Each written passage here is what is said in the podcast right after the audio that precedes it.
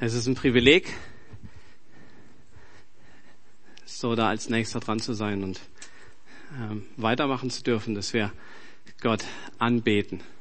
Und ja, ich danke euch, dass ihr uns mitgenommen habt und einfach Gottes Lob so groß rausgebracht habt und seine, uns an seine Liebe erinnert habt. Und ja, ich möchte euch jetzt mitnehmen in den Thessalonicher Brief. Wir haben am vergangenen Sonntag begonnen. Wir haben den Brief gemeinsam gelesen. Und wir werden heute ganz groß einsteigen und uns den ersten Vers anschauen. Ne? Paulus sagt ja, er kann mit viel und mit wenig umgehen und zufrieden sein. Ja, wir schauen uns 1. Thessalonicher Kapitel 1, Vers 1 an.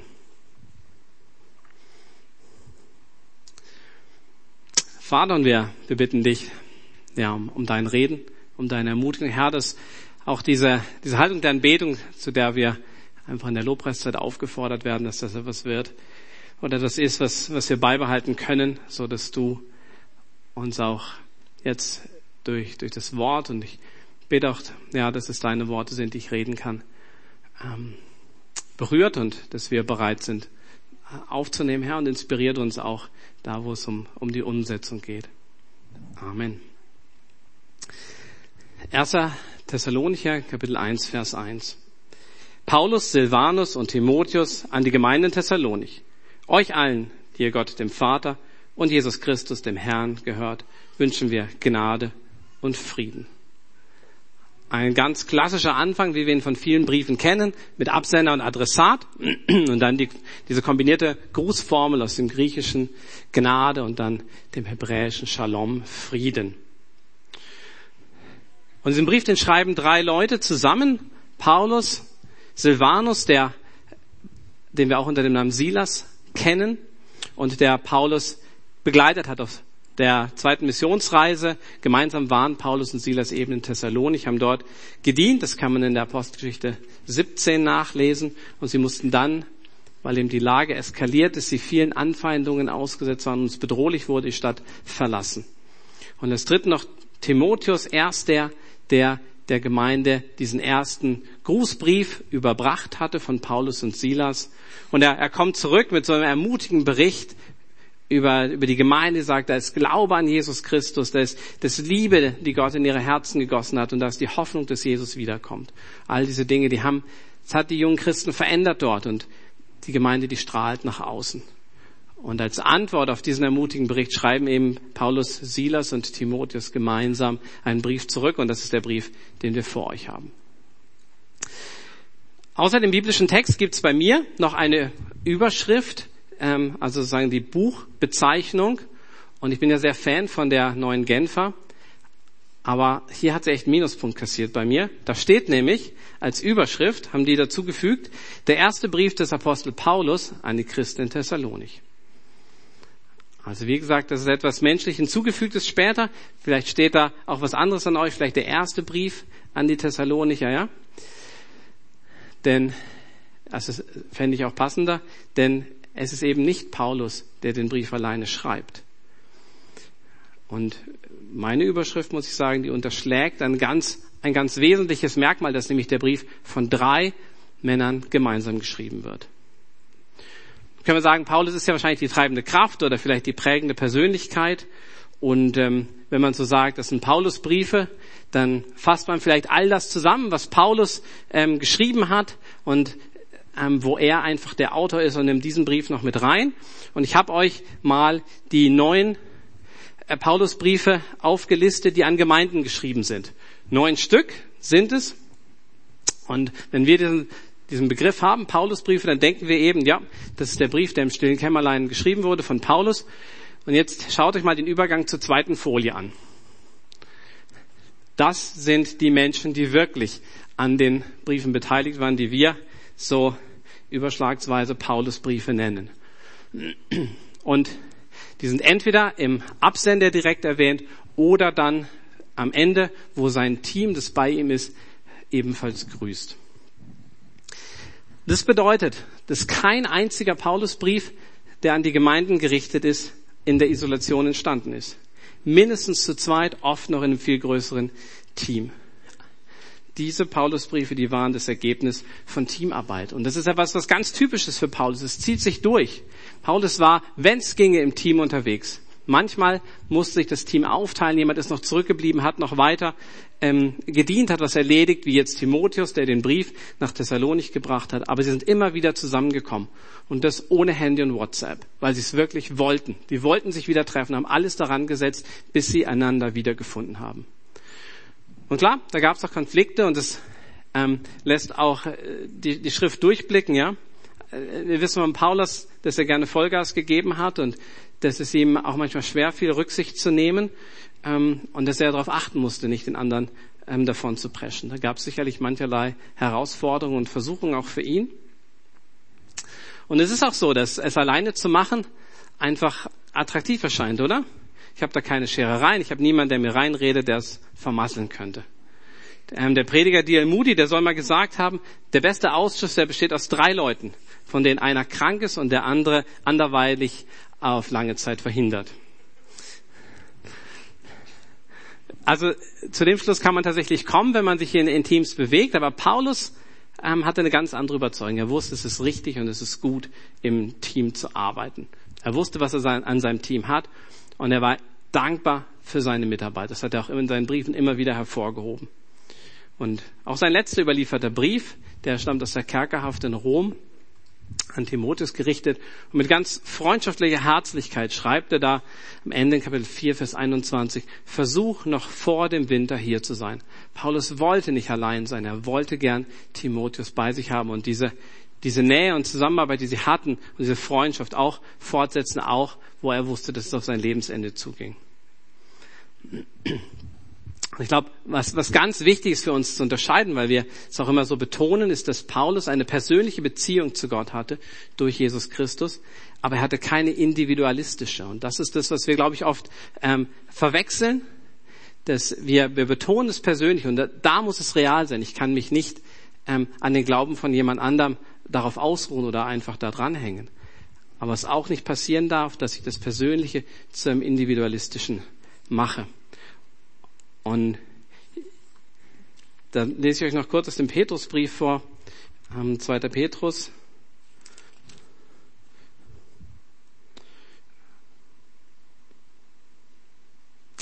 Ah, jetzt muss ich es kurz zitieren.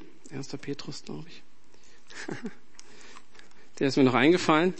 Ähm, Paulus sagt, Petrus sagt, dass wir als ein Volk errettet sind. 1. Petrus 2,9 ist es. Ihr seid jedoch das von Gott erwählte Volk. Und ihr seid nicht die Individuen, sondern das Volk. Ihr seid eine königliche Priesterschaft, eine heilige Nation, ein Volk, das ihm allein gehört und den Auftrag hat, seine großen Taten zu verkünden. Die Taten dessen, der euch aus der Finsternis in sein wunderbares Licht gerufen hat. Früher wart ihr nicht Gottes Volk, jetzt seid ihr Gottes Volk. Früher wusstet ihr nichts von seinem Erbarmen, jetzt hat, euch sein, hat er euch sein Erbarmen erwiesen. Auch hier wird es nochmal deutlich, dieser, dieser Ruf als Volk. Und dessen war sich Paulus ebenfalls bewusst. Er wusste, ich bin Teil einer Gemeinschaft, eine, eine Gemeinschaft, die von dem Evangelium geprägt ist. Und ich soll und ich will in Verbindung mit anderen leben. Ja, die Beziehung mit Gott, die führt mich direkt in die Beziehung auch mit anderen. Und es kommt auch im Thessalonicher Brief an mehreren Stellen zum Ausdruck. Und ich will euch einfach zwei, auf zwei kurz hinweisen. Kapitel 2, die Verse 19 und 20. Da schreibt, schreiben sie alle, wer ist denn unsere Hoffnung und unsere Freude? Wer ist der Siegeskranz, auf den wir stolz sein können, wenn Jesus unser Herr wiederkommt und wir von, vor ihm stehen werden? Seid nicht ihr es? Ja, ihr seid unser Stolz und eure Freude. Und Paulus, Silas und Timotheus sagen, wenn ihr das schafft, ja, wenn ihr ein Leben lebt zur Ehre Gottes, dann fällt es auch auf uns zurück. Wir haben Teil daran. Dann, dann werden wir uns freuen, werden uns für euch freuen. Wir werden aber auch uns für uns freuen, weil ihr ja Teil von uns seid und wir alle zusammengehören. Und dann noch in Kapitel 3, die Verse 7 und 8. Da nimmt er Bezug auf diesen Bericht, den Timotheus nehmen Sie, Bericht, ähm, nehmen Sie Bezug auf den Bericht, den Timotheus bringt. und schreiben, diese Nachrichten über euch und euren Glauben, Geschwister, haben uns in unserem eigenen Nöten und Schwierigkeiten neuen Mut gegeben. Ja, wir leben richtig auf, seit wir erfahren haben, dass ihr treu zum Herrn haltet. Wir wissen von Paulus speziell, wie verzweifelt er war, als er in Korinth war. Da reicht ihn dieser Brief und er war niedergeschlagen, so niedergeschlagen, dass Gott ihm einmal persönlich ähm, begegnen muss, um ihn wieder aufzurichten. Und, und hier sehen wir, was Gott noch tut. Ja, er, er sorgt dafür, dass Paulus und die anderen diesen sensationellen Bericht von der Gemeinde in Thessalonich bekommen. Und Paulus sagt, jetzt, jetzt leben wir auf. Wörtlich steht da einfach, jetzt leben wir. So als ob er vorher tot war, ja. Jetzt leben wir wieder. Weil, weil ihr mit, mit Vollgas vorangeht und ihr reißt uns mit. Und das ist diese Verbindung, die, die es einfach gibt, die, die Gott durch seinen Geist schenkt und wo wir sehen können, dass die Beziehung zu Gott uns miteinander verbindet und auch in die Beziehung miteinander bringt. Und es ist einfach eine ganz schlichte Botschaft, die sich, denke ich, aus dem ergibt, wenn man das anschaut und auf sich wirken lässt. Ähm, ich habe so formuliert und habe das so empfunden als einen Auftrag, mach's nicht allein. Mach's nicht allein. Manchmal geht es nicht anders. Manchmal bist du einfach alleine. Und Gott will auch, dass du weißt, dass du einen persönlichen Glauben hast. Eben in Abgrenzung zum individualistischen. Manchmal prüft dich Gott vielleicht auch, ob du es auch machst, wenn kein anderer mitzieht. Manchmal bist du allein, weil vielleicht einer auch den Anfang machen muss. Ich habe das Gefühl, dass ich bei der Feuerwehr in so einer Rolle jetzt gerade bin, zumindest nach meinem Wissen dort der einzige ähm, Christ. Und ich wünsche mir aber total, dass jemand da dazukommt. Und ich habe die Woche auch mit jemandem gesprochen, habe ihn eingeladen, hey, willst du in der Umkirche ziehen und in die Feuerwehr kommen? Ja, ich würde mir das wünschen, da ähm, gemeinsam zu sein und auch in der Gemeinschaft dort wirken zu können. Ich glaube, Gott wünscht auch dir, da wo du bist, ein Team.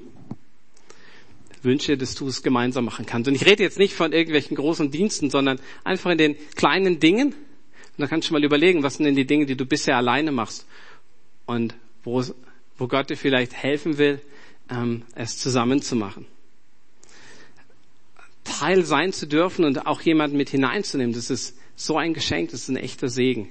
Ich habe das, was es bedeutet, ein Team zu sein, glaube ich, in der Grundschule, das ist zumindest meine früheste Erinnerung. Da war ich, ähm, mein bester Freund war ein echter Sportscrack und ähm, mir ist es immer schwer gefallen. Ich war, eigentlich muss man sagen, richtig unsportlich in der Grundschule und ähm, ganz besonders, wenn es um Fußball ging. Und oft haben wir das dann auch gespielt. Also dann auch in der, in, im Sportunterricht musste dann gewählt werden. Und da durften wir die zwei Besten wählen, unter anderem mein Freund. Und der hat als erstes mich gewählt. Das fand ich krass.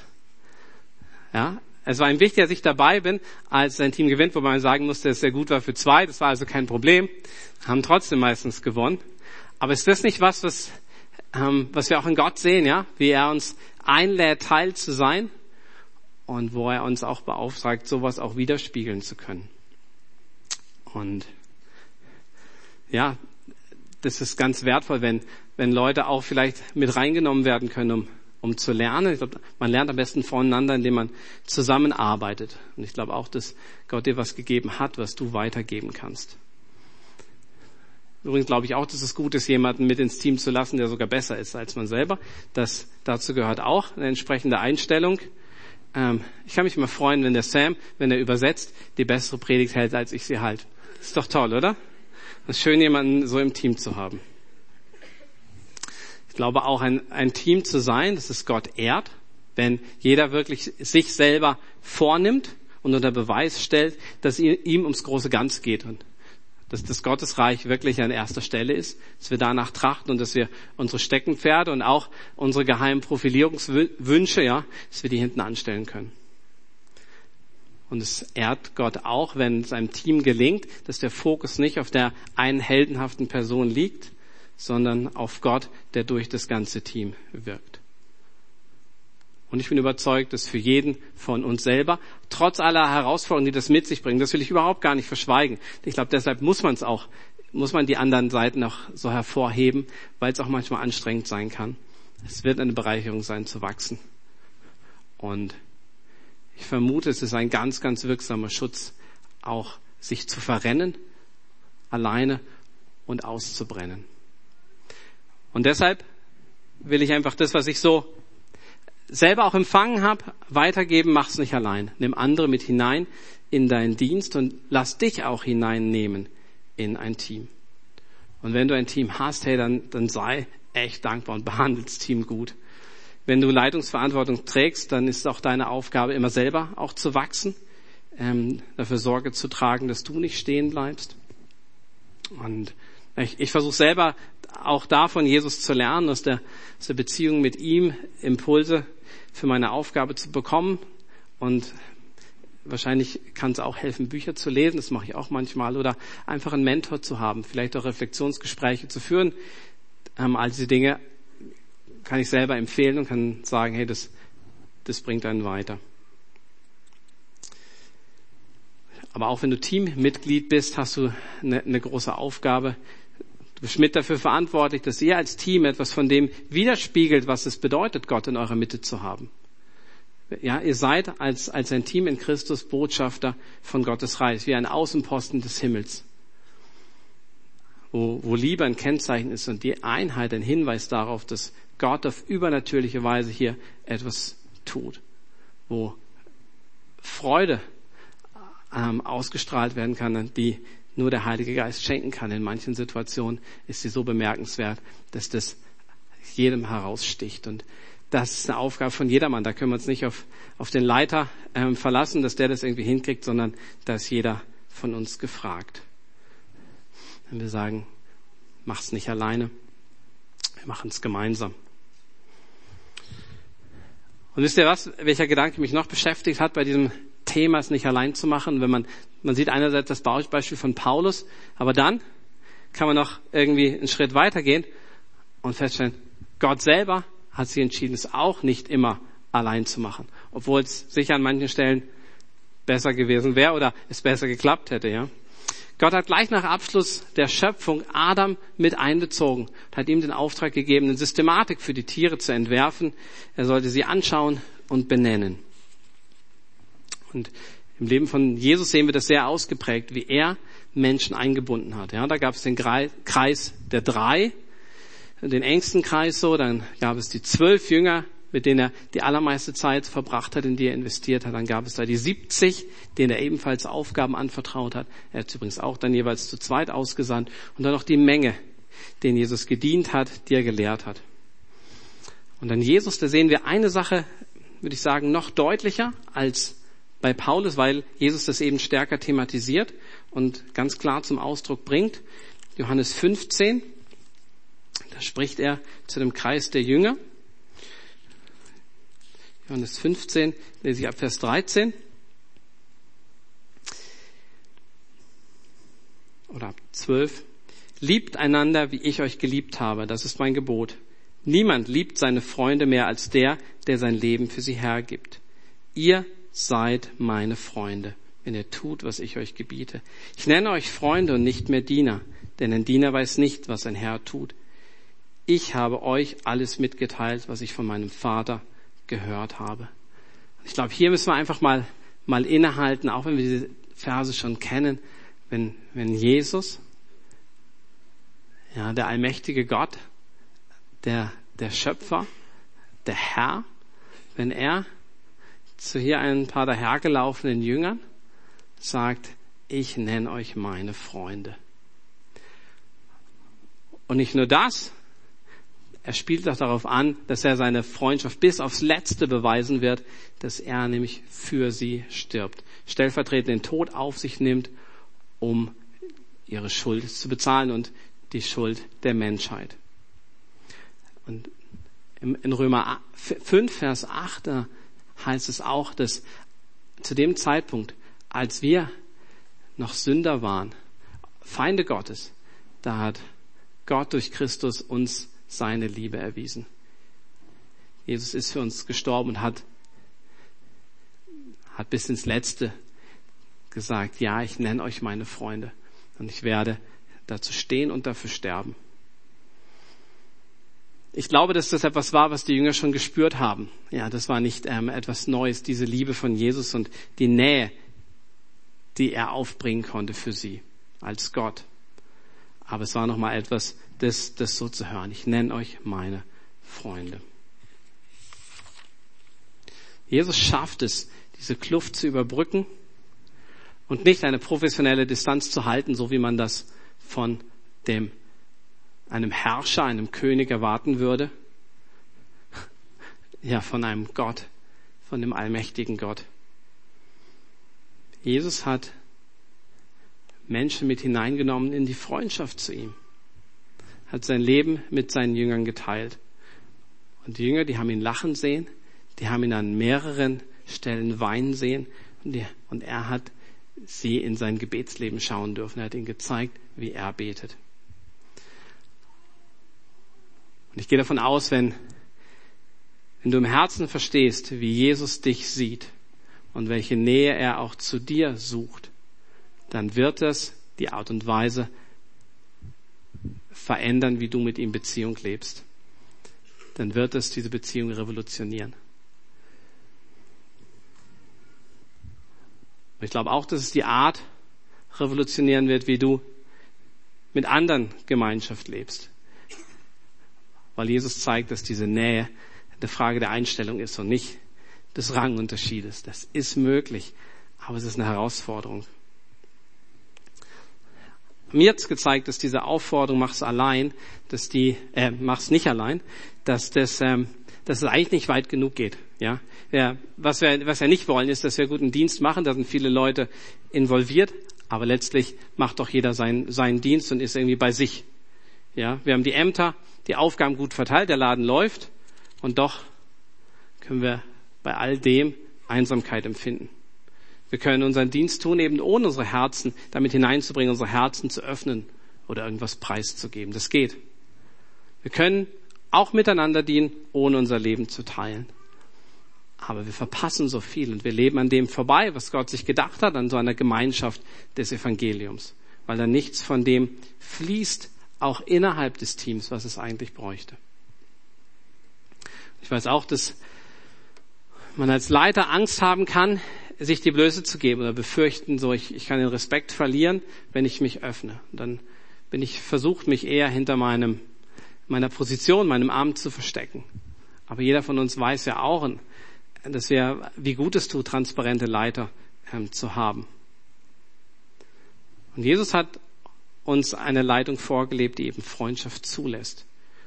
Und er hat eine Freundschaft gelebt, in der auch Leitung ähm, seinen Platz hatte. Ja, es war nicht widersprüchlich. Es war nicht einfach, aber er hat es uns vorgelebt. Und ich glaube, dass Gott auch uns helfen will und dir, wenn du in so einer Rolle bist, eine freundschaftliche Leitung in deinem Team zu kultivieren. Eine, eine kraftvolle, aber nicht verbissene Leitung, die, die transparent ist und die andere, die anderen nah ist. Glaube nicht, dass wenn du, ja, wenn es ein Team ist, das du dir vielleicht nicht mal selber ausgesucht hast, dass du dann von heute auf morgen Best Friend sein wirst. Ich glaube, das ist vielleicht auch ein ganz langer Weg. Vielleicht auch ein Ziel, das sich nicht erfüllen lässt. Aber die Frage ist, ob ich eine innere Offenheit dafür mitbringe, ja, ein echtes Interesse. Deshalb mach's nicht allein, nicht im Dienst für Jesus, aber auch nicht in allen den anderen Lebensbereichen. Ich glaube überhaupt, dass wir das nicht ähm, so trennen sollten und unser Leben in so ähm, Kompartimente irgendwie einzuteilen. Ja. Lass, lass Menschen dein Team, dient gemeinsam, aber geh auch noch einen Schritt weiter. Lass Menschen in, an dein Herz, ja, und, und lebt und dient als Freunde.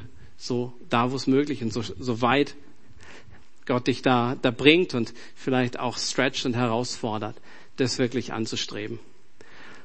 Und ich möchte zum Abschluss einfach noch kurz erzählen, was ich gestern Abend erlebt habe, was mich einfach auf dem Weg unheimlich ermutigt hat. Ich war am Abend nochmal joggen.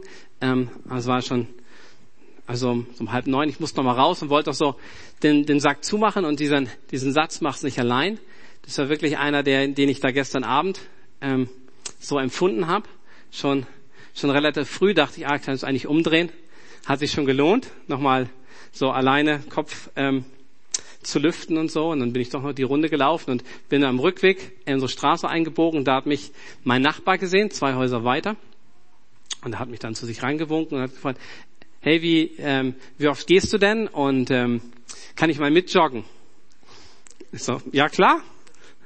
Und er hat gesagt, sein Arzt hat es ihm empfohlen, ähm, aber allein ähm, kriegt er nicht die Kurve. Und jetzt haben wir uns für nächsten Freitag verabredet. Aber ich fand es so krass, weil ähm, es gerade ja ähm, eben dieser Satz war, mach's nicht allein und dann, ähm, dann spricht er mich an. Das hat mich wahnsinnig gefreut. Ich freue mich drauf.